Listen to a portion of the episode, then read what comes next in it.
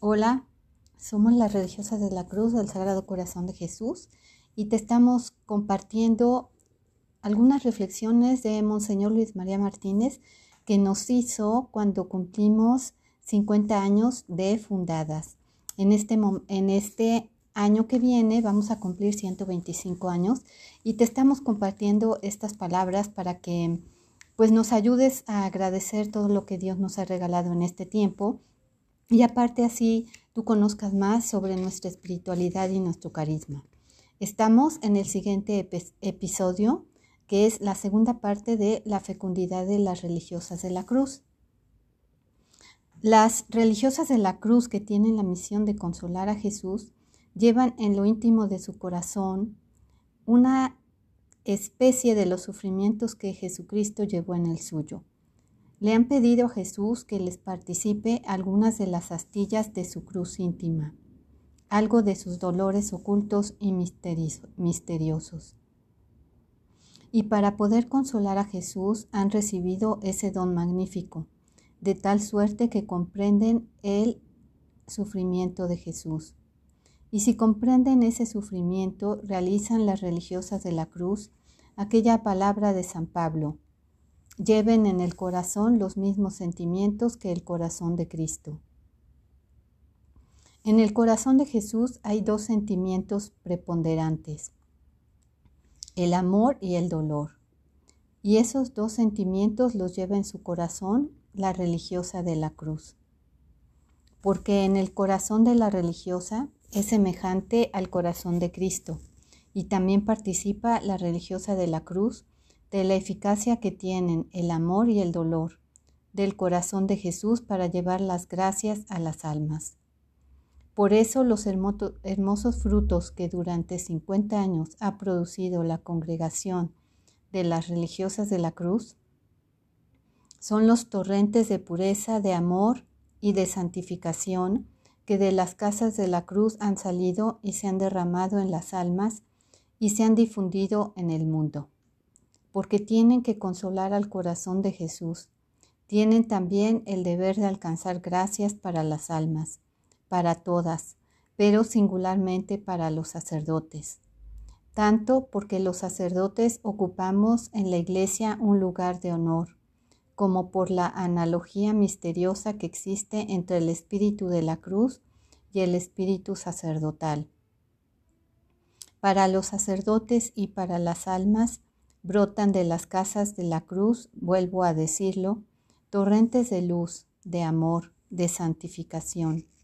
El amor que consuela al corazón santísimo de Jesús, en unión con el amor y el dolor del corazón divino, alcanza gracias para las almas y las ilumina y las calienta, y las santifica y las lleva a Dios. Cada casa de la cruz es como aquel huerto cercado, de que habla el cantar de los cantares, a donde la esposa llama al esposo diciéndole, venga el amado a su huerto y saboree los frutos que cuelgan de los árboles, y llama a los vientos, que venga el viento del mediodía, que vengan todos los vientos y esparzan por todas las partes los perfumes exquisitos de mi huerto. Yo pienso también que se le puede decir a Jesús, señalando las casas de la cruz, venga el amado a su huerto y saboree los frutos del consuelo, los frutos de amor que allí se le brindan.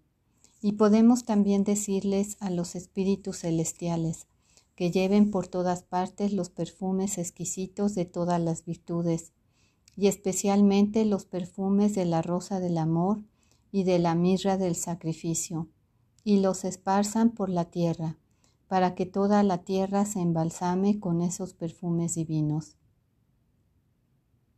¿Cuántas gracias habrán alcanzado durante 50, años en ese momento, 125 el próximo año, las religiosas de la cruz para los sacerdotes y para todas las almas? No hay estadística que las aprecie no hay manera de contar ni de apreciar esas gracias misteriosas, pero un día lo sabremos, lo sabremos en la eternidad. Desde la atalaya de la gloria contemplaremos de una manera nueva la historia humana y veremos la importancia que tiene la oración en las cosas de la tierra. Y entonces nos daremos cuenta de que la oración es más poderosa que los tanques y que los cañones y que las máquinas de guerra modernas.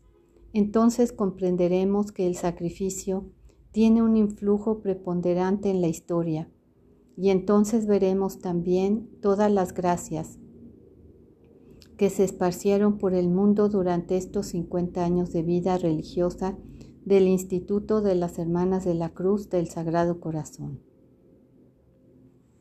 Bueno, te invitamos a que nos compartas qué ideas o qué sentimientos te surgen de escuchar este, estas palabras de Monseñor Martínez.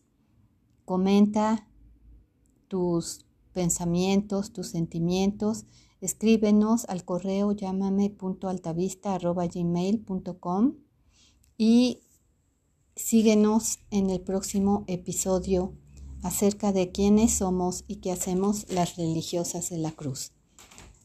Nos vemos pronto. Jesús Salvador de los hombres, sálvalos.